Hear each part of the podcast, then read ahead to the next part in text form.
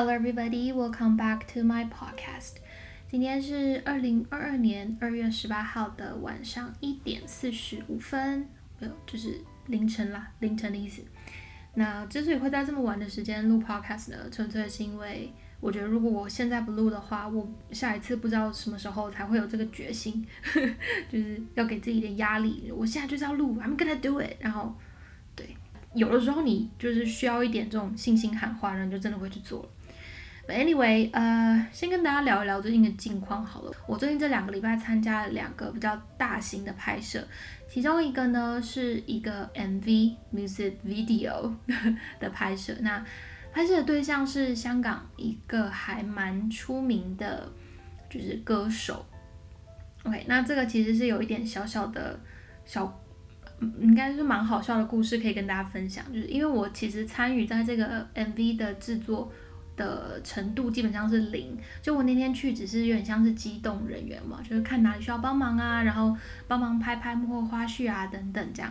然后因为我其实这真的算是一个在现场，我觉得是一个很 useless 的人，就我想尽办法就是不要在现场挡到其他的工作人员，就我不要 get in anyone's way 这种感觉。然后呢，我那呃就是因为同样的，就是就是在那个 MV 里面还有其他的演员嘛。然后我们就是在聊天啊，怎么样怎么样。然后突然这个歌手就走过来，然后就开始发红包哦，因为那个时候是刚过完年，快要开呃刚开工的那几天。然后他就来开始发说哦来新年快乐，就是开工愉快什么的。然后我想说哇天哪天哪，他他他怎么会在这个时候过来？然后我本来想要溜溜走的时候，然后他就看看向我，然后我也刚好跟他对到眼，然后我就这样看着他，然后他也看着我，然后我想说哦 shit。怎么办？现在这个尴尬的状况到底怎么样？然后我觉得他也很尴尬，因为他就是看着我，然后也不知道我是谁，也不知道我的职位是什么。但是现场状况就是我身边所有人就是都是工作人员嘛，然后他们都拿了，然后他就看着我就尴尬，我就就带他笑一下，然后他就给我一个红包，所以我就莫名其妙的拿到了这个歌手给的开工红包，which 我那天真的没有干嘛，对，就是一个很很很可爱的小故事。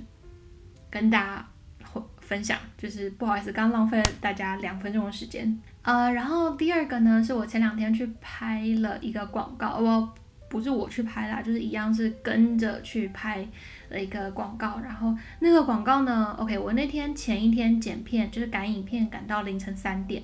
然后呢，我去睡了两个小时多，然后五点多又起来，然后六点多出门，七点到现场，然后七点。早上七点就一路拍拍拍拍拍拍到隔天的凌晨三点，所以我那一天是就是二十几个小时都没有睡觉的一个状态。然后我说这些不是要跟大家讨拍，我只是纯粹想要炫耀说，我觉得我二十几岁，然后还能有这样的体力，真的是蛮厉害的。对，虽然说我隔天真的起床的时候很想死。好啊，简单带过就是一些很无聊的小事。我们进入到今天 podcast 的重点。那这个主题其实也是我一直都很想要，就是跟大家讲的，因为我真的非常非常就是，哦，天哪，讲到我心里的这个 topic，就是 I hate being a listener。你知道大家不是都说哇，学会倾听、懂得倾听的人就是很好、很棒吗？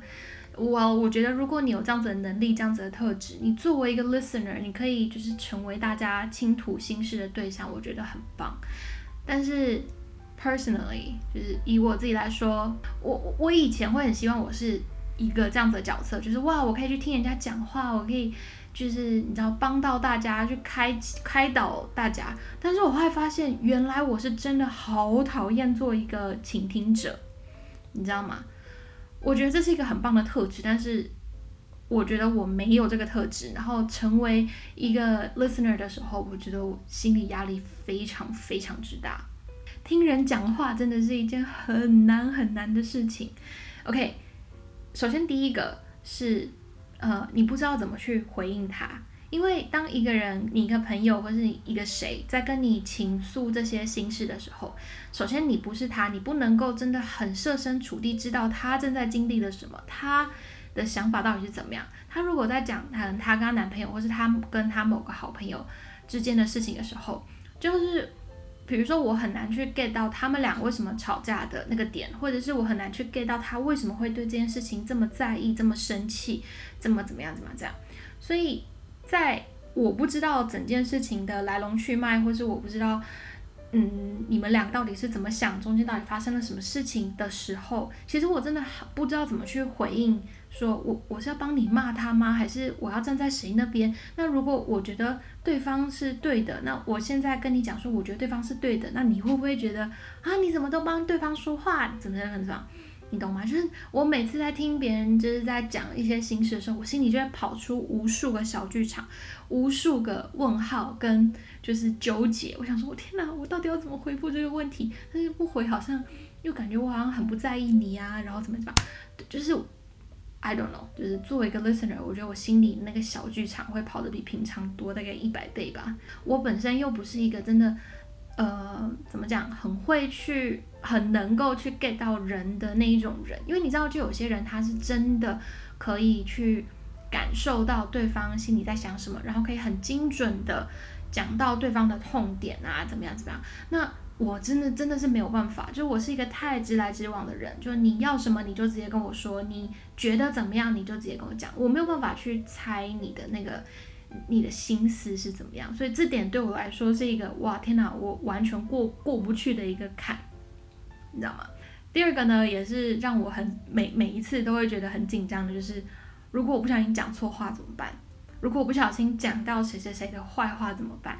因为 OK，你们应该都有这种经验吧？就你可能当下是对某个人或某件事情很生气很生气，但是其实你不是真的讨厌他，或者你不是真的就是。就是，对，就是厌恶他之类的。你可能就是当下这个 moment，可能因为某一件事情，所以会觉得你这个人怎么这么讨厌，或是我就是很不能理解你怎么样怎么样。但其实说真的，你也不是只是真的到 I hate you 这样吗？那今天如果我是一个局外人，然后我看到你对这件事情很很很 upset，很 frustrated，然后我就哇一股脑的去骂。对方怎么样？怎么样？怎么样？对，你可以想象，就是你想要安慰的那个朋友，可能睡一觉之后他就好了，但是他记得你在这个时候有讲过可能 A 的坏话，好了，那他之后可能又无意间的，就是跟别的朋友在聊天的时候，就说出哦，你曾经讲过 A 的不好的地方，A B C D E 这样子，哇，那你不就惨了吗？因为你当时只是可能想要安慰这个朋友，但是殊不知后来就是。话传出去变成哇，你很讨厌这个这个 A 朋友，我就觉得我每次在可能跟一个朋友想要安慰他，或者在倾听别人心事的时候，我就会很小心，我说我现在千万不可以讲谁的坏话，我我一定要秉持一个中立的那个角度来看待这件事情，但是我又不能让我想要安慰的这个朋友感觉我没有站在他这一边。你知道这件是一个非常非常难的事情吗？我真的是很难。去想象那些很会倾听的人，他们到底脑脑子里面那个开关是怎么设计的？我真的很想要学一下，因为对我来说这件事情是超级难拿捏的，你知道吗？好，我们进入到第三点。第三点呢，也是其实我自从做了 YouTuber 吧，或者是我可能拍了一些比较。可能跟职涯呀，然后跟学校啊，或是一些个人的价值观有关系的影片之后，非常非常常收到的，就是很多人会问我关于他目前遇到什么困难，然后你我觉得他应该要怎么做怎么做，是因为我是一个非常相信每个人都有自己的生活，都有自己的嗯。就是我觉得影响一个人生活的因素实在是太多了，就是不可能会有 one for all 的 solution。那今天我可以分享，我觉得 A B C D E 是好的，我觉得呃一二三四五对我来说，在我的人生里面是有很大帮助的。但是这个东西可能对别人来说都不会是一百 percent 可以安插在别人人人生中的。当然我知道很多人可能来问我啊，或者不管是朋友或是一些网网友。他们可能都是保持着一个，就是我现在真的很困惑，那你可以告诉我到底怎么做吗？这样，所以如果可以帮到的或了解到的，我都会尽量去回答。但是呢，其实我心里是怎么讲？就是我每次在回答别人就是比较 personal 的问题的时候，我都会觉得心情很不安。就是我真的很害怕帮别人决定他的人生，因为你怎么知道我今天跟你讲说，哦，我觉得你应该去学校 A，不要去学校 B，那这可能就会影响他未来人生，就是几十年，甚至是整个人生的走向跟变化。那这个变化是怎么样，我不知道，但是我。很害怕担起这个责任，你知道吗？虽然说也不会有人就是拿枪指着我说，哎，你当初是你叫我去这个学校的，当初是你叫我这样做的，那现在怎么样？这样都是你害的，也不会这样子啊。但你知道，我觉得那个心理压力就是，嗯，那，嗯，真的很害怕。那另外一个呢，就是不想帮别人决定他的人生，也是我觉得其实很多人他本身已经有自己的想法了。你们应该也会有经验吧，包含我，我其实也会有，就是我跟别人在聊一些心事的时候，其实我心里已经会有自己的一些想法。那我，嗯，正正是因为我知道，就是一个分享的人，其实心里可能就是我我心里想的跟我讲出来的话，可能中间都有些差距。那别人给我的这些建议，很可能就会影响到我我心里的那个声音，你知道吗？所以，当我换成是一个 listener 的时候，我也很害怕说，哎，其实你如果心里本来已经有一个声音跟你说，我想要这样子做，那你可能只是需要有一个人去 confirm 你说，哎，我觉得你就是要这样做。那但如果我今天你知道讲了一句话，或是我讲了什么，然后让你反而不相信你自己了，或是你觉得，哎，我心里那个声音是不是错的？然后导致于你可能没有很 follow 你自己内心的那个声音。那我觉得这件事情就很可惜，你知道吗？然后第四个呢，这个可能就比较是我个人的问题啦。这个是其实我一直很困扰的一点，我我自己很困扰我自己啦。就是我常常在跟呃不同的朋友啊，我们在聊天，或者是我们在。就是在讨论一些彼彼此的人生观，或是最近遇到的一些问题的时候，就是我很容易会怎么说？就是我不是那种很喜欢把 a hundred percent 都摊开来给别人看的。但是很多时候是因为我想要去证明我的想法，或是我想要开导你，那我就想要用一些范例去解释给对方听。那这个时候我能够找到的范例就是从我自己身上嘛，所以常常我可能会。就是讲很多可能我过去的感情经历啊，我其实也没有很多，就两段而已。但是可能一些自己的 experience，然后我看到的、我听到的、我体验过的，就是我会想办法用一些东西去说服，或者是去开导我的呃开导对方这样子。所以很多时候，其实我跟就是对方聊完之后，可能到我自己一个人的时候，我就开始纠结，我就回想说，哎，我到底我刚到底学了。什么东西？我到底把我的人生给讲出来了多少个 percent？是讲了六十三点二八 percent 吗？还是五十七点六三？还是八十八点七九？你知道，我就心里会又会开始有一些跑马灯。我啊，我不知道诶，是只有我这么奇怪吗？就是常常会想这些有的没的。对，但嗯，这也是一点，就是我发现我真的太常把自己 overshare 了，就是作为一个 listener 的时候。那再来第五个呢？是呃，大家记不记得？如果你没有看我的 YouTube 影片的话，我之前发了一个 Twenty Eight Things I Learned at Twenty Eight 嘛。那其中一点就是 Don't gossip，你不要去八卦。那第五点呢，也正是印证了这一点，就是我其实没有很喜欢听到别人的秘密，你知道吗？因为你有秘密，你就要去保护好它。但是我是一个很健忘的人，所以我很害怕，我可能在某个时间。不小心就把它说出来了，但是我又不想做一个失信的人，就好像哇，我跟你讲，那你都跟别人讲，没有，其实我有时候真的是我忘记了那个是秘密，你知道吗？所以为了避免这样子的状况，我其实宁愿我不要知道这些秘密。对，可是当你作为一个 listener 的时候，我觉得。如果你是一个能够让对方把自己打开，然后跟你分享很多事情的时候，其实你多多少少会听到一些别人比较 personal 的的资讯。那当然，如果我今天是我的话，我会尽量去保护对对方的隐私啊，我会尽量提醒自己说，哇，真的，你知道这个东西不能跟别人讲哦，讲。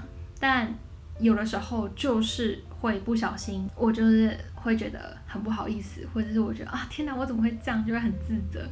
所以其实如果可以的话，我宁愿就是那种大的秘密都不要让我知道，就是我我不知道我就不会去讲，你知道吗？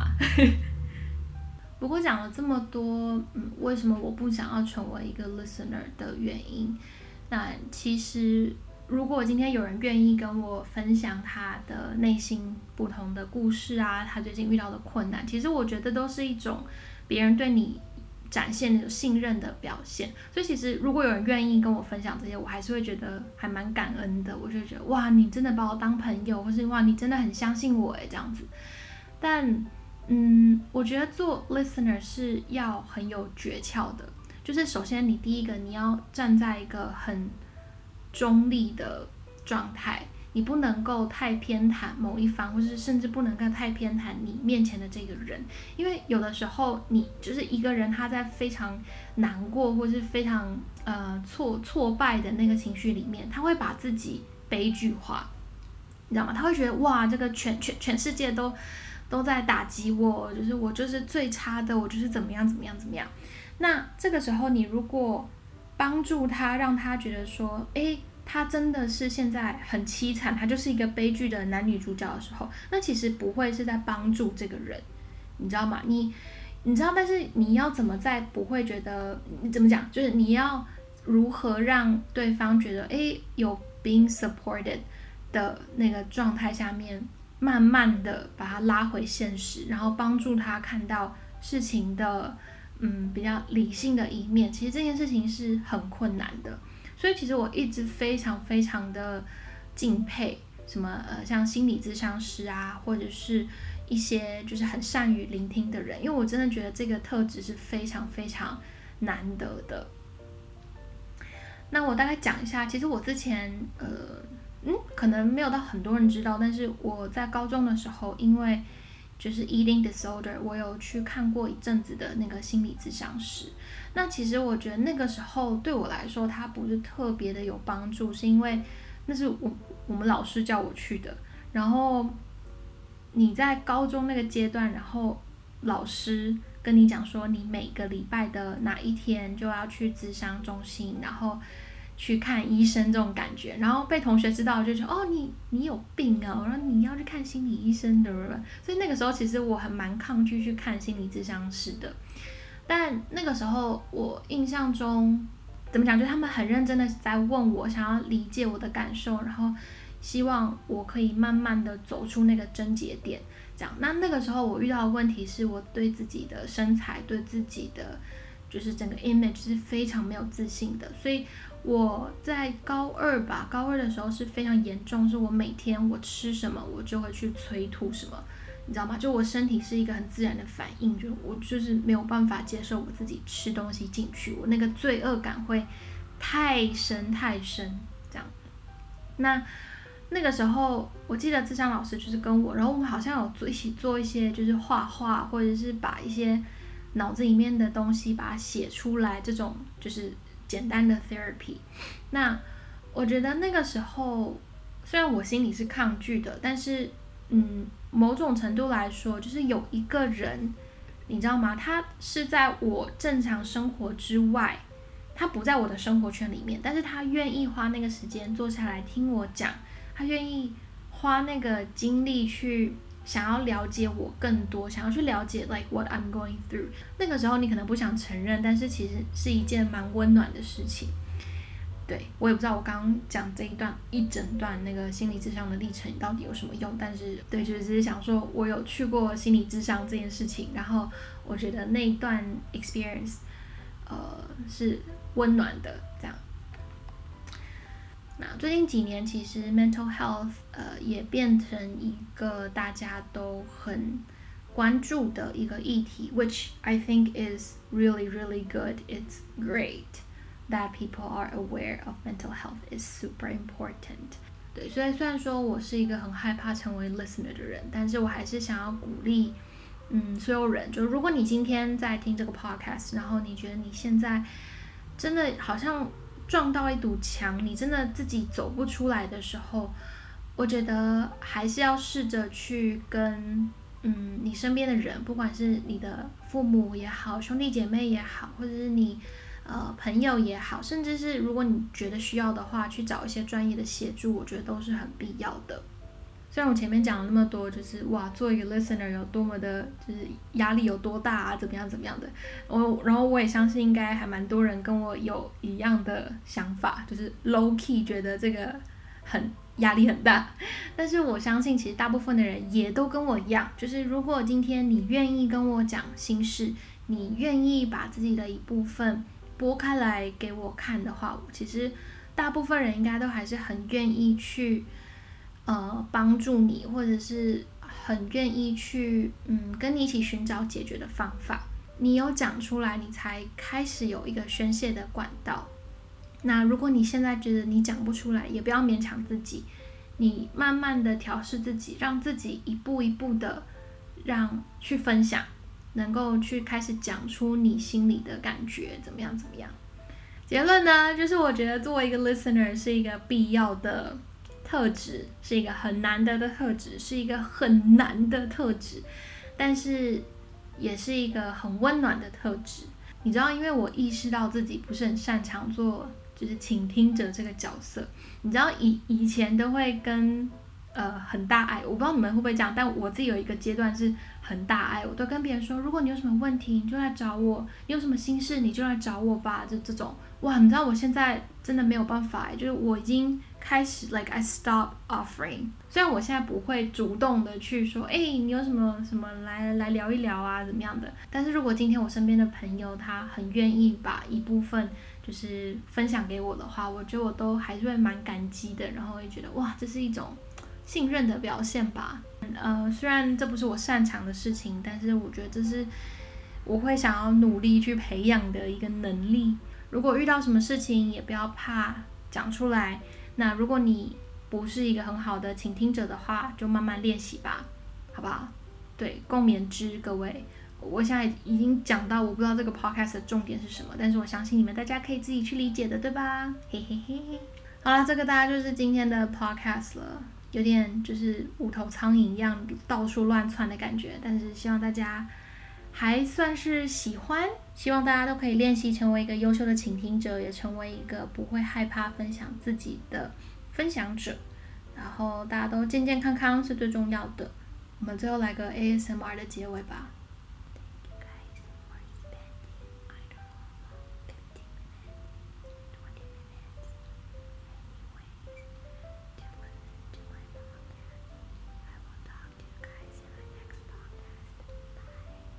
好痛苦，好痛苦，拜。